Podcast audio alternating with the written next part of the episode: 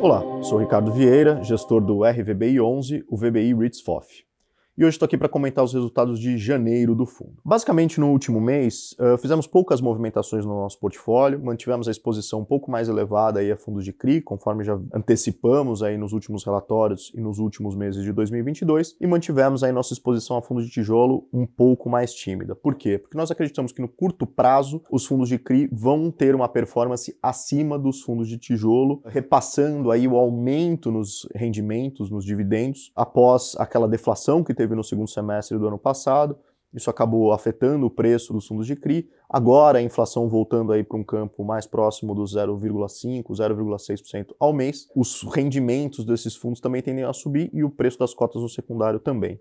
Então, nosso call aí de maior exposição a fundos de CRI no curto prazo, em detrimento do tijolo, um movimento aí mais tático, principalmente no primeiro semestre. Isso já vem gerando resultado, né?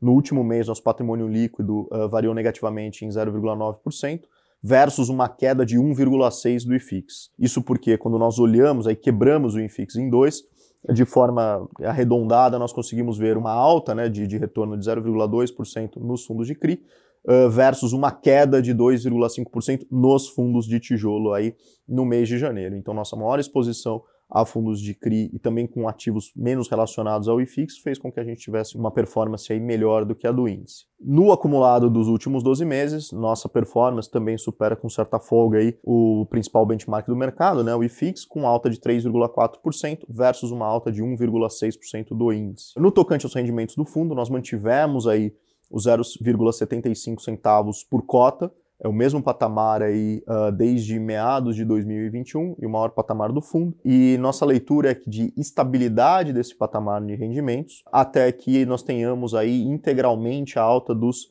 rendimentos dos fundos de CRI repassados aos nossos cotistas. Né? Então a nossa expectativa é que isso aconteça aí ao longo do primeiro semestre destravando valor no fundo e possibilitando ali, no momento oportuno, nossa visão aí no, no, curto e médio prazo, uma elevação também nos rendimentos do RVBI. A probabilidade, por outro lado, de redução é, é bem remota. Né? Ademais, sobre um prisma mais amplo, nossa visão continua sendo, no médio e longo prazo, um call de compra de fundos de tijolo com bons fundamentos imobiliários. Esse continua sendo o nosso call, então esse play tático aí dos fundos de CRI deve se esgotar no primeiro semestre. Estruturalmente, nós continuamos comprados em bons fundos de tijolo, que encontram-se muito descontados em relação ao valor de mercado, por exemplo, que nós observamos nas transações uh, na economia real. Vemos que existe de fato uma janela de oportunidade uh, neste momento no mercado de fundos imobiliários, especialmente para os fundos de fundos.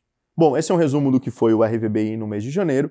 É, convido a todos a nos seguir nas principais mídias sociais e streamings, bem como no site do fundo, rvbi11.com.br, e no próprio site da gestora VBI Real Estate.